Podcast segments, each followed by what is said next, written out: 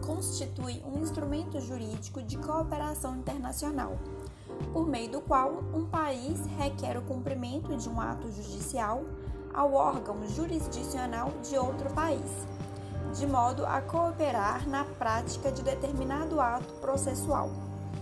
Nas palavras do ministro Luiz Fux, a carta rogatória, abre aspas, é um meio de cooperação judicial entre nações, fundamentada no direito internacional, representando o instrumento de intercâmbio internacional para o cumprimento extraterritorial de medidas processuais provenientes de outra nação.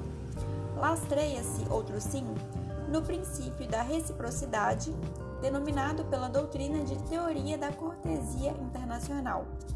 Fecha aspas existem alguns requisitos formais para que uma carta rogatória seja cumprida, uma vez que ela deverá atender às normas estabelecidas nas convenções internacionais, bem como nas regras definidas pela legislação nacional do país destinatário do cumprimento do ato requerido.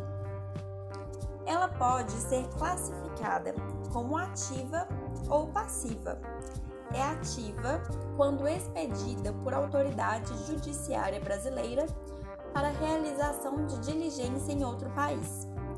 Por outro lado, quando vem de outro país para realização de diligência no Brasil, é classificada como passiva e possui natureza jurídica de um incidente processual.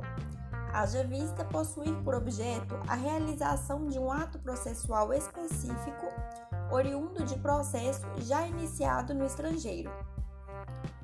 No Brasil, o Superior Tribunal de Justiça é o tribunal competente para a ação de homologação de sentença estrangeira e de concessão do exequato, que significa o execute-se, cumpra-se, conforme preceitua o artigo 105 da Constituição Federal Brasileira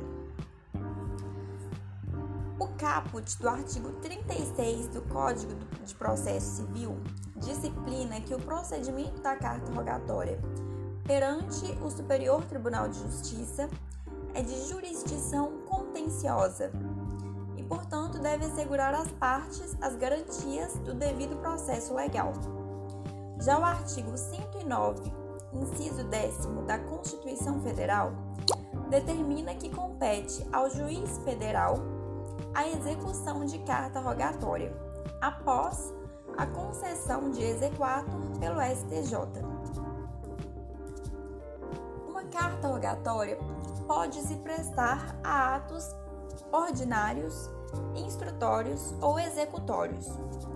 Alguns exemplos de atos ordinários são o cumprimento de citações, intimações e notificações, Atos instrutórios podem ser a realização de coleta de provas, perícias ou a oitiva de partes e testemunhas, e atos executórios, o cumprimento de sentenças cautelares e medidas de caráter restritivo. Procedimento de atendimento a uma carta rogatória tem início após o seu recebimento por via diplomática junto ao Ministério das Relações Exteriores.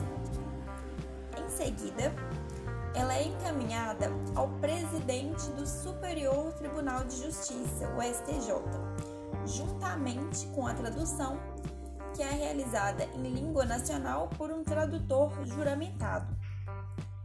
O presidente do STJ deverá ouvir o Procurador-Geral da República que poderá impugnar o cumprimento do ato indicado na carta rogatória, na hipótese de considerar que falta autenticidade, que contraria a ordem pública ou a soberania nacional. Após esse procedimento, a carta é enviada ao tribunal, que irá efetivamente executá-la. É importante ressaltar nesse sentido que o judiciário brasileiro não pode revisar o mérito e dar um provimento diferente. apenas são analisados os requisitos mínimos exigidos para o processamento da carta, ou seja, os requisitos formais. Isso se dá, de acordo com a doutrina, em respeito à soberania do Estado de onde proveio a carta rogatória. Deste modo, é vedado ao STJ discutir o mérito, devendo ater-se aos requisitos formais para que a carta tenha validade no Brasil.